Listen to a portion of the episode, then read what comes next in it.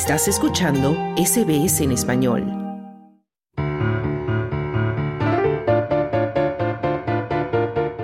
Tiempo libre.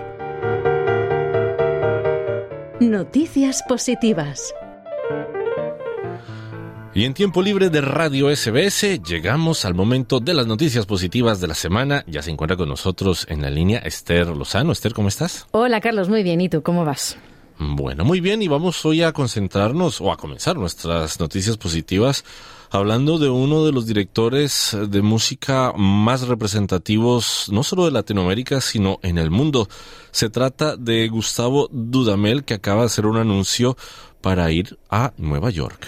Sí, le han fichado para dirigir la Filarmónica de Nueva York y no solo va a ser una experiencia musical, sino que él va a pretender democratizar la música como una herramienta transformadora de los jóvenes y de la sociedad. Dudamel es ahora el actual director de la Filarmónica de Los Ángeles, es también el director musical de la Ópera de París y director de la Orquesta Sinfónica Simón Bolívar de Venezuela. Precisamente vamos a escucharle aquí con la Simón Bolívar interpretando la Sinfonía 10 de Shostakovich. Марковиќ.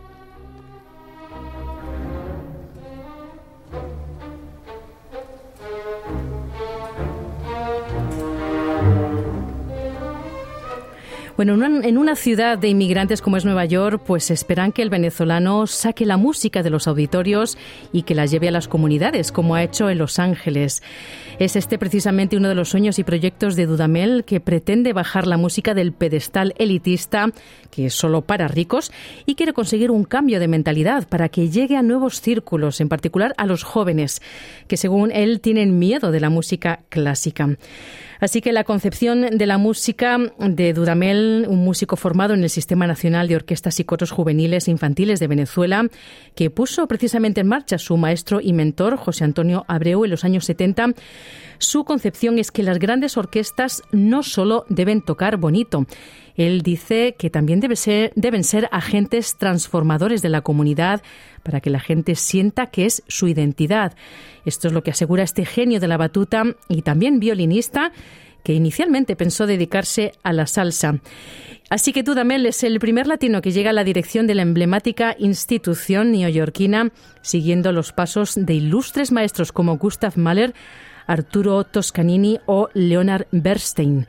Así que aquel niño de Barquisimeto, aficionado al béisbol, llegar a una de las instituciones más emblemáticas del mundo, esta institución, nacida en el 1842, la Filarmónica de Nueva York, es un sueño y le llena de orgullo. Fantástica noticia con la música de Dudamel y su particular estilo también a la hora de aproximarse a la música clásica internacional. Y vamos a cambiar totalmente de tema, Esther, y vamos a hablar ahora sobre un tema que increíblemente seguimos hablando, y es el hecho de que muchas de las reuniones que se hacían, de los encuentros, tuvieron que cancelarse a causa de la pandemia por COVID-19 y uno de esos es la reunión de tribus nativas eh, en América que en Norteamérica que se habían reunido durante años consecutivos, pero a raíz de esta pandemia tuvieron que abandonar estas reuniones. Sin embargo, vuelven por primera vez a reunirse después de COVID-19.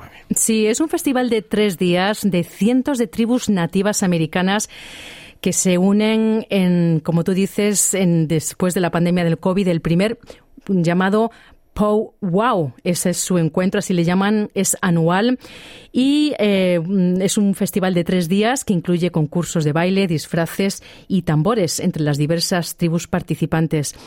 Ha sido la vez 50 que la tribu Seminole organiza la celebración en su estado natal de Florida y los organizadores han dicho que más de 200 tribus estuvieron representadas en la reunión. Estos son los tambores que se oían.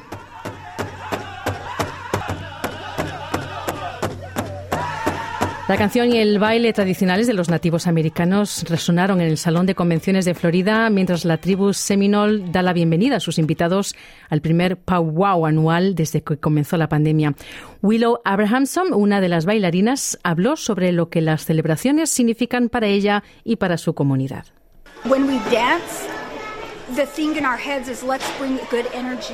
Cuando bailamos lo que tenemos en la cabeza es que traigamos buena energía. Vamos a bailar para la gente. Mira a los ancianos y a los niños allá afuera. Miren a los que nos están observando y nos han observado. Mostrémosles orgullo y mostrémosles respeto, dignidad y quiénes somos realmente, decía esta bailarina. Este Pow Wow es una reunión tradicional de nativos americanos en la que las tribus se reconectan y se ponen al día una vez al año. La tribu Seminole, una de las dos tribus oficialmente reconocidas en Florida, junto con la tribu Mikosuki, son los anfitriones de este evento. Abrahamson, miembro de la tribu Shoshone Bannock de Idaho, habló sobre la importancia del pueblo Seminole dentro de la comunidad nativa americana. They have a very strong culture and connectedness with their animals and their plants. Tienen una cultura muy fuerte y conexión con sus animales y sus plantas. Tienen una fuerte conexión con su tierra y una de las cosas únicas aquí sobre la tribu Seminole es que siendo un individuo que viene de fuera del estado y de fuera del área, es realmente empoderador e inspirador estar entre la gente porque son algunos de los líderes en el país indio que nos ayudan a retener nuestra soberanía y que nos ayudan a conservar nuestra identidad decía esta miembro de la tribu Shoshone Bannock de Idaho. La feria tribal Seminole de tres días se celebra en el Hard Rock Hotel y Casino, propiedad de Seminole, ubicado en Hollywood, en Florida. El Pau How incluyó concursos de baile, disfraces y percusión entre las tribus participantes. Y, por supuesto, se servía comida tradicional como el pan frito y los tacos nativos americanos. Y también docenas de vendedores vendían joyas y prendas tradicionales. Los visitantes también fueron vistos abrazando a familiares y amigos que no habían podido ver en años desde la pandemia. Tina Mary Osceola, directora de la Oficina de Preservación Histórica Tribal de la tribu Seminole de Florida, habló sobre la importancia de las celebraciones de este año después de tres años de aplazamiento por el COVID. So the tribal fair has been hosted on the same spot, even before the Seminole Hard Rock was even. Así que la feria tribal se ha celebrado en el mismo lugar, incluso antes de que el Seminole Hard Rock fuera incluso un sueño de los Seminoles. Nos hemos reunido en esta tierra aquí para celebrar durante los últimos 50 años y creo que esa es la parte más emocionante. Podemos ver personas que nos hemos visto y debido al COVID algunos de nosotros no nos hemos visto en más de tres años. Entonces creo que este evento es especial por eso. No solo es nuestro número 50, sino que estamos saliendo del COVID, estamos celebrando el hecho de que todos todavía estamos aquí. Así que, Carlos, una muy buena noticia que estas tribus americanas puedan continuar celebrando su cultura, su tradición y que también lo hagan para que todos puedan disfrutar de ellas y que se vaya conservando. La herencia cultural de las naciones indígenas, y muy importante, no solo para Estados Unidos y Norteamérica, sino para todo el mundo. Claro que sí. Esther Lozano, muchísimas gracias por las noticias positivas de la semana. Un saludo para todos. ¿Quieres escuchar más historias como esta? Descárgatelas en Apple Podcasts, Google Podcasts, Spotify o en tu plataforma de podcast favorita.